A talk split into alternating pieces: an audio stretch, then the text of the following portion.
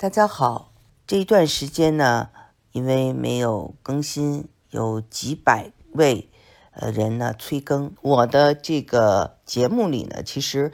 有很多呢所讲的事情呢，都在这次呢竞选中应验了。我可以跟大家一一的分享啊。首先呢，大家可以去听一下哈，呃，有一位就是我们就是请来的。星座学家小白，他所预测的就是说，水平时代来临以后将会发生什么？他准确的预测了这个选票啊，这个竞选的结果。他说，很可能是拜登当选，但是呢，可能就是特朗普不会这样的就，呃，离开，他一定会有一些他自己的行动，比如说不承认选票等等。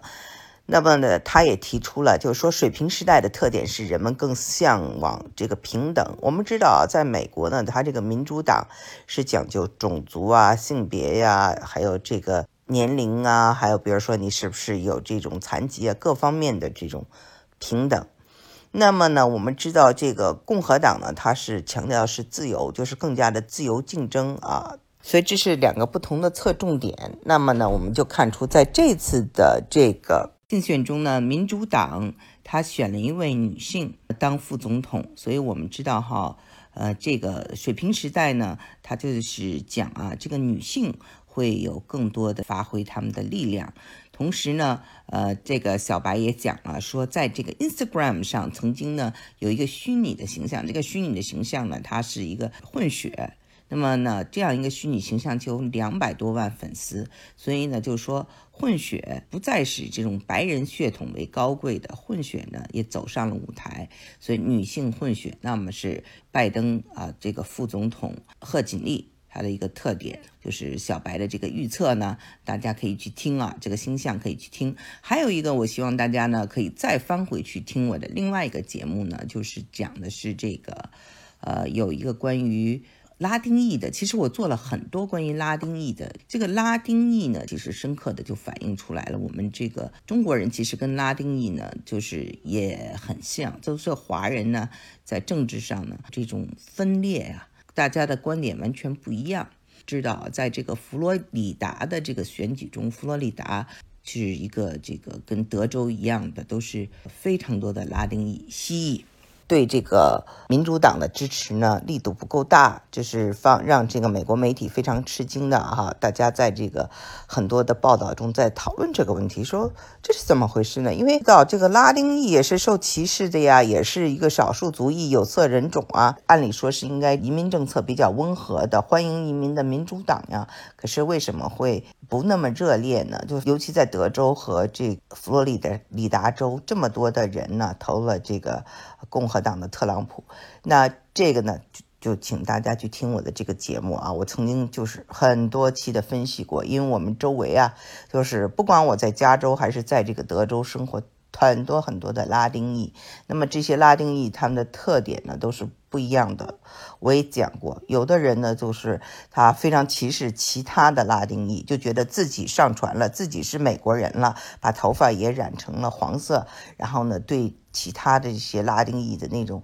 歧视啊，而且呢，拉美国家呢是比较贫，就很多国家是比较贫穷的，那他们呢就是反差很大。你在美国生活和没在美国生活呢，这个反差是蛮大的。还有一群呢是从古巴来的，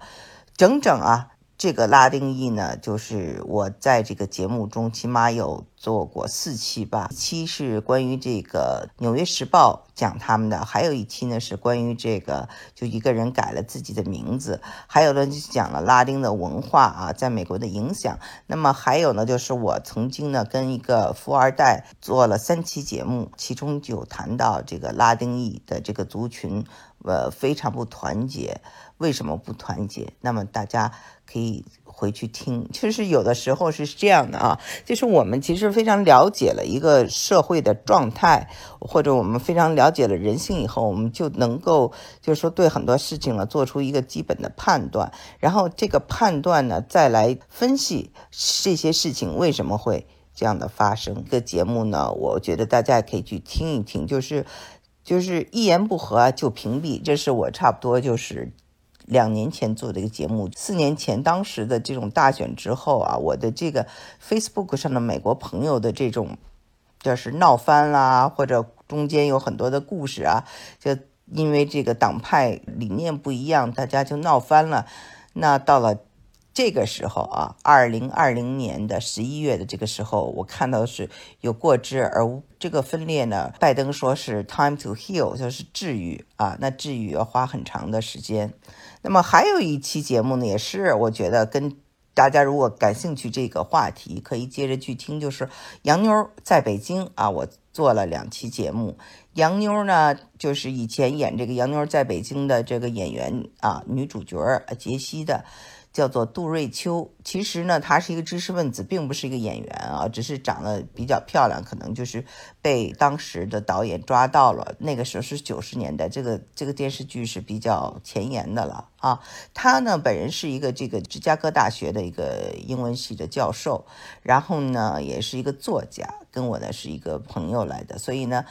他呢谈到的都是因为在大学里教书嘛，他就谈到是年轻人，而且他们家的小孩也都是 teenager，就是十几岁，所以他呢就讲这个年轻人是美国未来的希望。那么年轻人为什么会偏向投民主党？他就给出了一二三，而且他说这个为什么他非常骄傲，他是一个白左。那么大家根本就不理解什么是白左左，他认为其实就是说对这个人。人类啊，整个的整体更关怀，更有同情心，更有平等。他讲了很多他的这种观点啊，呃，这个观点代表很多这个美国的精英和知识分子，他们觉得自己是良心的人。那这次啊，非常有趣儿，就是真正啊，这个票数转变的是这群人，白人中的很多人转向了，从以前投特朗普的变成了投这个民主党，造成了票数有很大的反转。这期节目大家也可以去听啊，就是关于这个洋妞在北京。还有一期我觉得特别有意思，朱利安啊，北京的这个主持人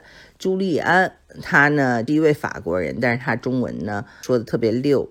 他作为一个欧洲人来看美国在美的华人，他呢对美的华人的一些这种批判吧，我觉得呢大家也可以去听听，挺有意思的，也解释了为什么在华人中呢有这么多就是说呃特朗普的支持者，我们尤其是一些孩他妈，你会觉得很大家都知道是这个，觉得。哇，这个人不尊重女性，希望你给你的孩子一个什么样的这种啊三观呢？所以你的孩子一定会觉得很奇怪，你怎么还会这样？就是烦你的人呢？这个朱利安在这个节目里头呢，就给出了一些答案。自己呢，就是曾经说过哈，在美国如何交朋友，交朋友的艺术，就讲的千万不要谈政治、钱哈这些事情，还有宗教。那么呢，在这个时刻，基本上你不谈这政治不可能的，因为大选是一个全世界的焦点。但是呢，我呢知道我们不能谈论的太多，所以呢，我希望大家从一个呃历史、人性还有各方面的角度去了解美国的时候，你就会了解为什么今天的美国是这个样子。这就是我。一直做节目的一个原因，有的时候发现很多的，就是网上或者是微信上，或者是大家的很多的这个观点呢，是对这个美国的社会呢非常的无知的。比如说，有很多人呢，就是说把这个加州啊说的非常糟糕，说满地好像恨恨不得都是这个这个粪，都是屎，人们可以随便吸大麻。说如果这个加州的人这个这个贺锦丽啊，呃当政了，呃美国就变成加州化了。这个是非常可笑的。为什么这个硅谷是这个呃引擎，是这个创造力的源泉？还有六十年代、七十年代在美国所发生的那些非常有革命性的反思，这些呢，这样的一个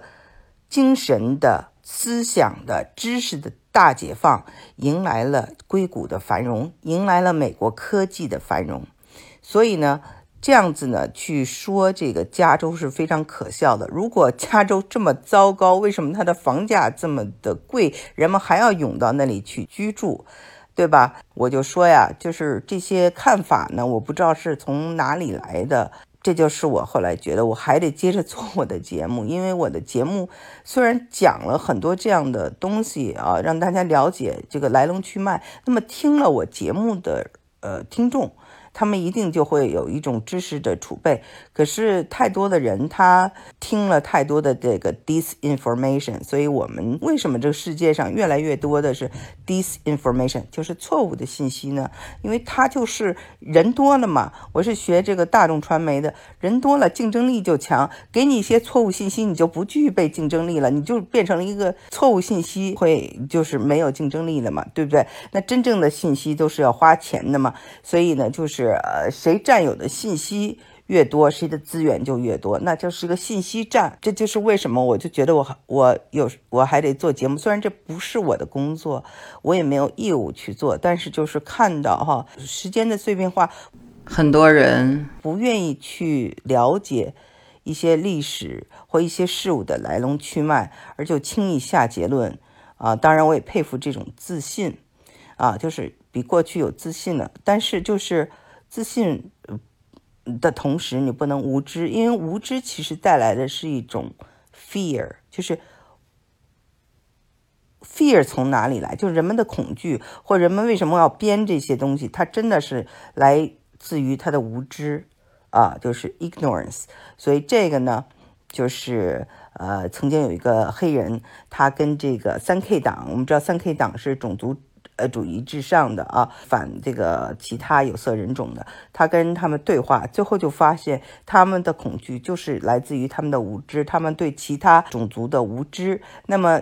他就主动去跟这些三 K 党的党员交朋友，大概就是有四五十人被他感化，最后离开了这个三 K 党。所以呢，他呢讲的这句话非常的著名，就是说恐惧来自于无知。好，今天的节目就做到这里，谢谢。